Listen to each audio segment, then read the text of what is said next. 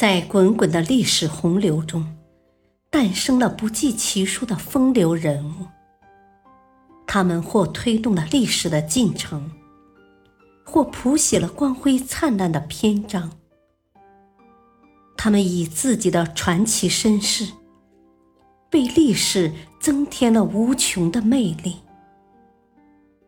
请听第四部《名人奇谈》。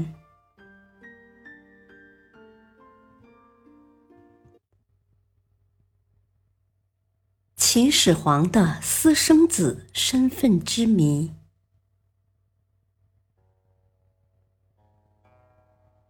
公元前两百五十九年农历正月，一个长相普通的男婴在赵国邯郸降生了。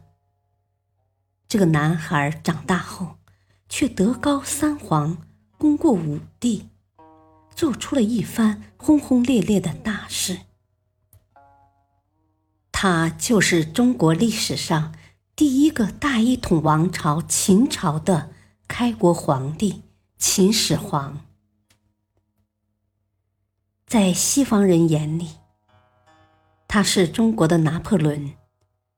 他十三岁就继承了秦国的王位，二十二岁在故都雍城举行了成人加冕仪式，从此正式登基。亲理朝政，开始了他一生轰轰烈烈的政治生涯。他三十九岁出兵击败了最后一个诸侯国，完成了统一中国的历史大业。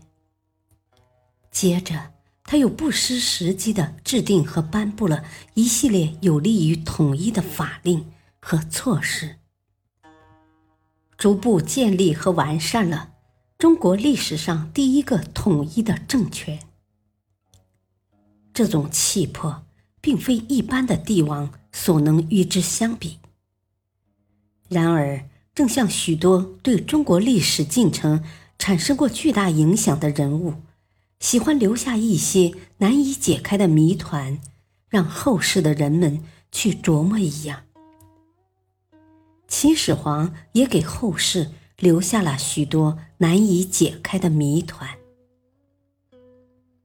可以说，秦始皇给后世留下的谜团，比历史上任何一个朝代的帝王都多。随着考古工作的不断深入，秦始皇遗留的许多疑团已经被历史学家们渐次拆解。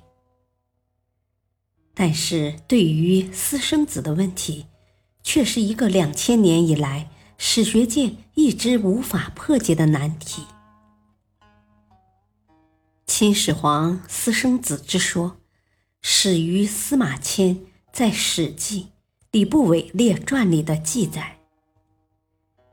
吕不韦是当时阳翟的一个大富商，搞贩卖发了财。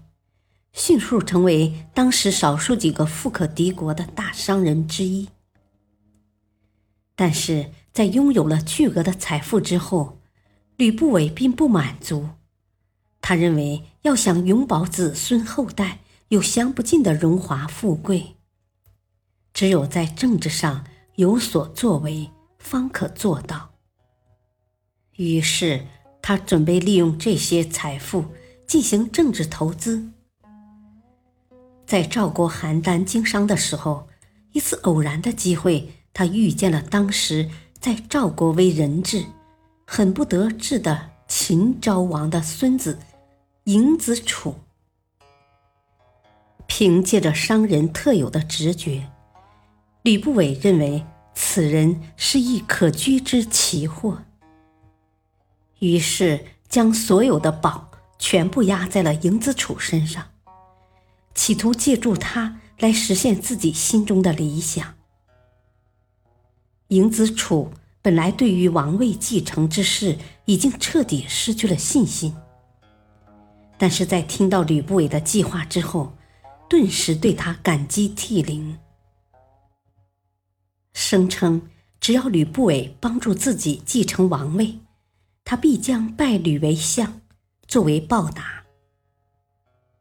在得到嬴子楚的承诺之后，吕不韦遂出资千金为其设计，并将当时已孕有自己骨肉的赵姬送于子楚。最后，在吕不韦的努力下，正为没有儿子而苦恼的秦国华阳夫人安国君之妻，终于同意收嬴子楚为义子，从而为嬴子楚继承王位铺平了道路。秦昭王死后，安国君即位，子楚被立为太子。后来做了几十年太子的安国君，在位没几天便死了。嬴子楚顺理成章的继承了秦国的王位，史称庄襄王，也就是秦始皇的父亲。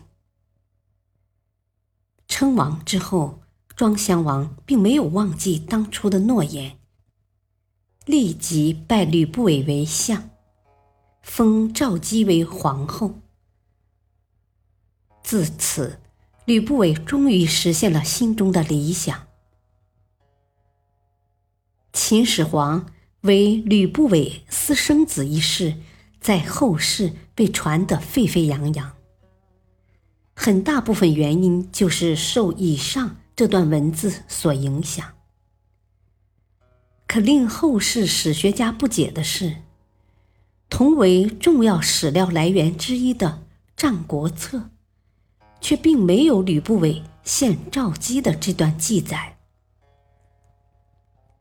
史学界为此产生了争论。有的学者认为，《战国策》喜采个人隐私，既然不载这件事，显然是当时没有这种传闻。更有历史学家推论，《史记》所载赵姬婚前受孕，婚后到临产应不足十个月，但又写明是足月临产，因此婚前有孕根据不足，而嬴政为吕不韦之子也就不可信。还有历史学家认为。从历史材料看，秦始皇从未把吕不韦视作自己的亲人，而是把他视作隐患。嬴政为王时才十三岁，由于年幼，国家大权掌握在吕不韦与太后手中，太后又与嫪毐勾结在一起，形成一派势力。秦王嬴政。不但不能限制，反而不得不给他们加官进爵。直到嬴政二十一岁，按礼仪正式授官佩剑。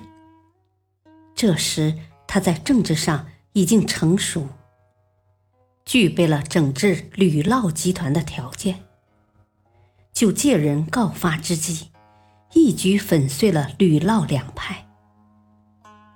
秦始皇写信责问吕不韦：“君何功于秦？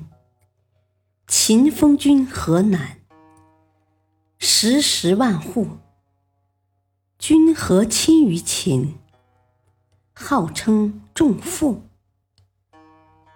从这两句话就可以看出，吕嬴之间是严峻的君臣关系，无任何父子之情。那么，为什么会有嬴政为私生子一说，并被司马迁写入《史记》呢？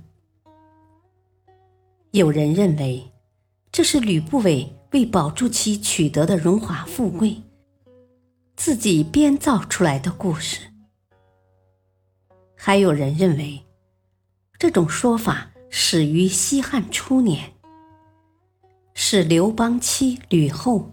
为夺权而让诸吕编造、散布，以便制造舆论的，其目的是为了说明天下本是吕家的，现在被刘家夺去，理应由吕家再夺回来。也有人从动机上怀疑司马迁史记记录的真实性。由于司马迁因祸遭到残酷的官刑，在他的笔下，历代酷吏、暴君多少被涂上不良的墨迹，所以也不能排除司马迁在记录秦始皇时因反感而夸大其词。转眼间，两千多年过去了，有关秦始皇身世的争论仍未取得一致看法。但不论赵姬是有身而嫁，还是嬴政真为王室血脉，这些争议均无法掩盖他在中国历史上的重要地位及作用。也许正是由于秦始皇的雄才大略。和扑朔迷离的身世，才使得他的魅力历经千年而不减。